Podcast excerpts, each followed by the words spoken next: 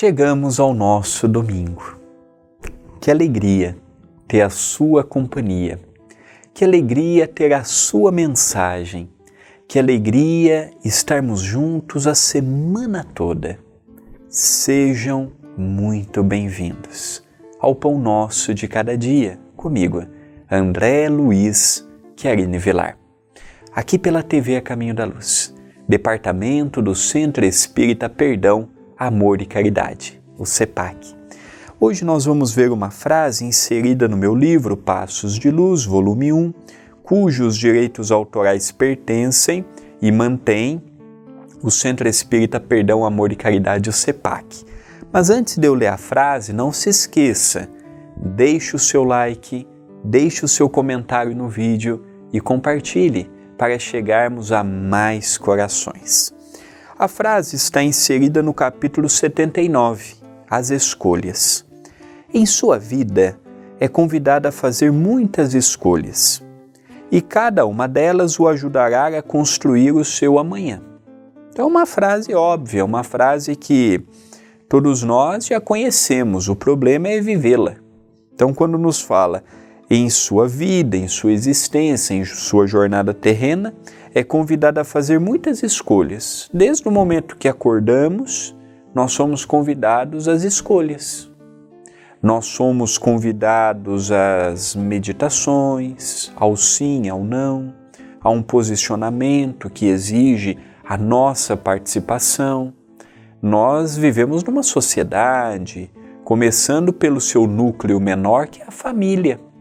Então não podemos estar ausentes das escolhas não estamos ausentes de um posicionamento, de um pensamento, não estamos ausentes de olharmos para o mundo e expressarmos a nossa opinião.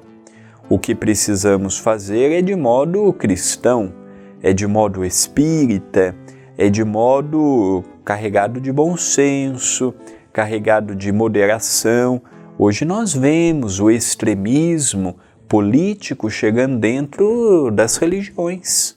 Então eu vejo amigos no Facebook, pessoas no Instagram, é, vídeos no YouTube, pensamentos extremistas, pensamentos que nem sempre caminham com a verdade, as escolhas que nós tomamos.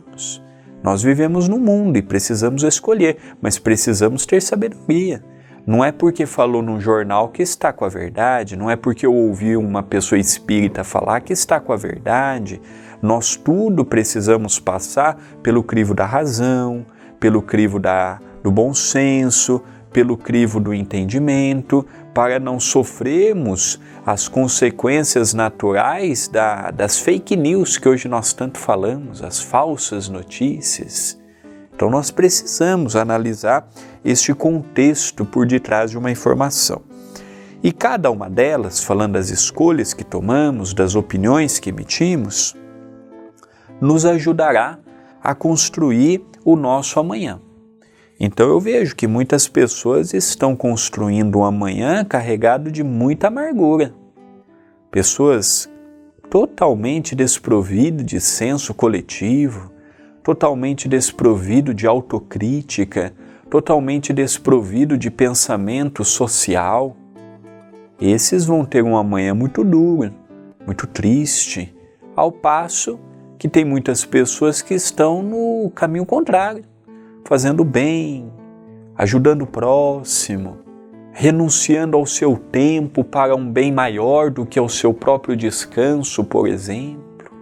É isto que nos motiva a não desanimarmos frente a um planeta ainda em provas e expiações, com tantas situações que poderiam ser evitadas a nível pessoal, culminando ao nível coletivo, mas não podemos desanimar. Temos que fazer a nossa parte. Temos que estar cientes de que somos um cidadão e, como cidadãos, temos obrigações perante a lei dos homens e perante as leis divinas. E é isto que nos move a continuarmos firmes, sem temor, sem negativismo, sem negacionismo, sem brigas infundadas. É continuarmos firmes.